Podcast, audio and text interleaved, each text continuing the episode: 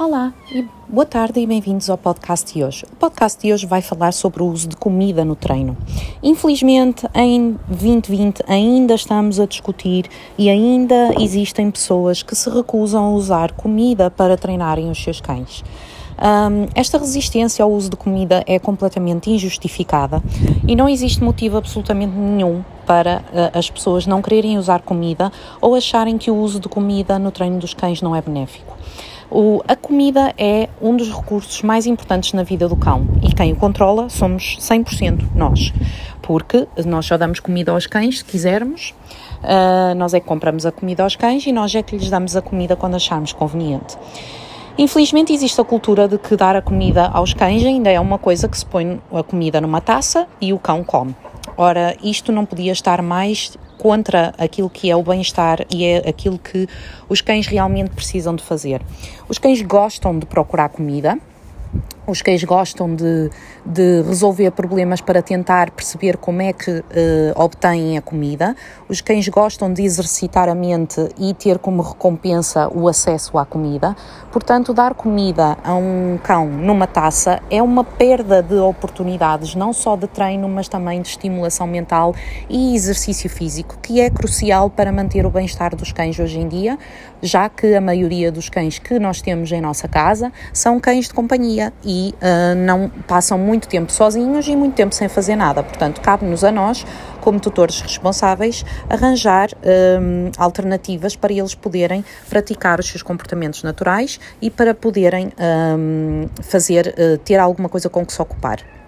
Portanto, a comida é sem sombra de dúvida uma das coisas, uma da, um dos recursos mais importantes que nós podemos usar e sem dúvida um extremamente benéfico. Um, Outra coisa que as pessoas têm que pensar é que quando, têm o, quando vão usar comida, uh, a comida é aquela que usam e a que dão normalmente ao cão. Claro que inicialmente, quando nós estamos a ensinar uma coisa ao cão ou estamos a, a, a tentar resolver um, um, comportamento, modificar um comportamento, por exemplo, o cão pode ser reativo ou agressivo ou demonstrar comportamentos agressivos, quando nós estamos a fazer isso, nós provavelmente vamos ter o treinador, provavelmente vai sugerir o uso de comida de alto valor. O que é que é isto? Isto é comida fora do normal para o cão. Por exemplo, frango cozido, um, às vezes podemos usar algumas salsichas, embora tudo que seja frango cozido ou comida cozida sem sal, uh, nomeadamente carne, é aquela que é mais apetecível para o treino do cão em situações que o cão realmente se vê aflito, seja porque tem medo, seja porque está reativo, seja porque não sabe lidar, uh, sejam quais forem os motivos que o levam a ter um comportamento que nós queremos uh, modificar, o uso de comida de alto valor valor provavelmente será uh, sugerido pelo, uh, pelo treinador, uh, pelo, menos no, pelo menos no início do treino. e quando eu digo início, o início pode demorar alguns meses. À medida que nós vamos trabalhando com o cão, vamos também introduzindo no uso dessa comida de alto valor a ração, a própria ração do cão ou a própria alimentação que o cão está a fazer naturalmente. Se os cães já comem comida natural, então será extremamente simples para nós um, fazermos o uso uso desse, dessa comida, porque basta adaptar a comida para uh, dá-la em momentos cruciais. Se o cão come ração, então o que nós vamos começar a fazer é introduzir ração no, uh, no, no, saquinho que levamos à rua para fazer a educação ao treino dos cães e, uh, eventualmente, o cão vai começar a trabalhar também para a própria ração que come em casa. Portanto, o uso do, do da comida não passa de fazermos aquilo que damos, fazer fazer o uso da comida que, se, que é dada gratuitamente numa taça, algo que não é nada benéfico e que não traz nada de novo ao cão, e usá-la como oportunidades de treino para dizer ao cão: Eu gosto disto, por favor, repete.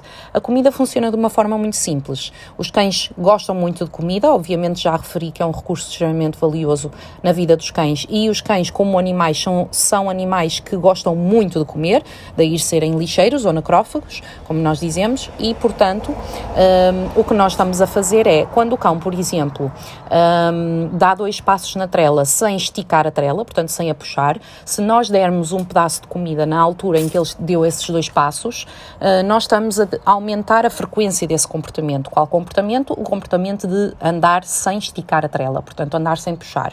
Uh, se ele se senta uh, e nós damos um bocado de comida, ele vai aumentar a frequência de sentar. Se ele está deitado e nós darmos comida quando ele se deita, vai aumentar a frequência de deitar.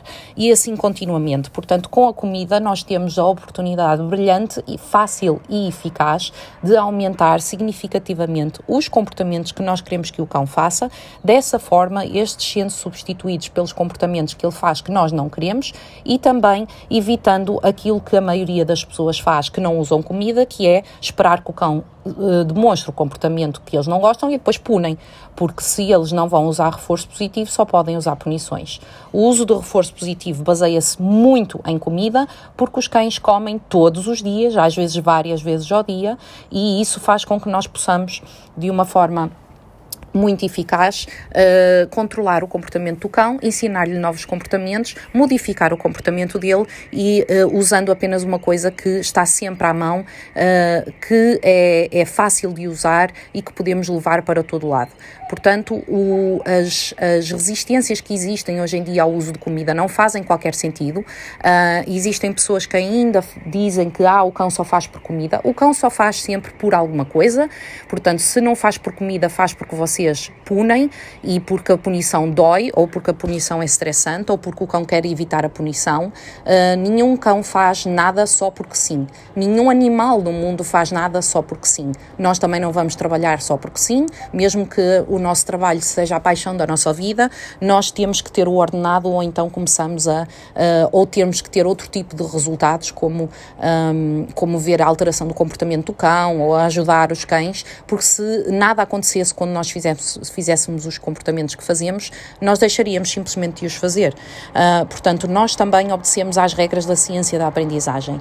A ciência da aprendizagem é, como a própria palavra diz, uma ciência e, como tal, não há dúvidas absolutamente nenhumas de que um, a melhor forma de treinar um cão é usando o reforço positivo e o reforço positivo baseia-se maioritariamente e grandemente no uso da comida como uma forma de aumentar a frequência dos comportamentos. Portanto, um, é, existem técnicas para ensinar o cão a usar a própria comida, existem técnicas para ensinar o cão a não ter que ser recompensado a cada comportamento que exibe, existem técnicas que fazem com que o uso de comida seja extremamente útil e benéfico e que as pessoas o possam, possam ensinar o cão com comida sem terem que andar uh, com comida e dar comida todos os segundos. Mas isso são técnicas que normalmente estão uh, nas mãos dos treinadores e nos treinadores que são atualizados e que sabem realmente usar reforço positivo.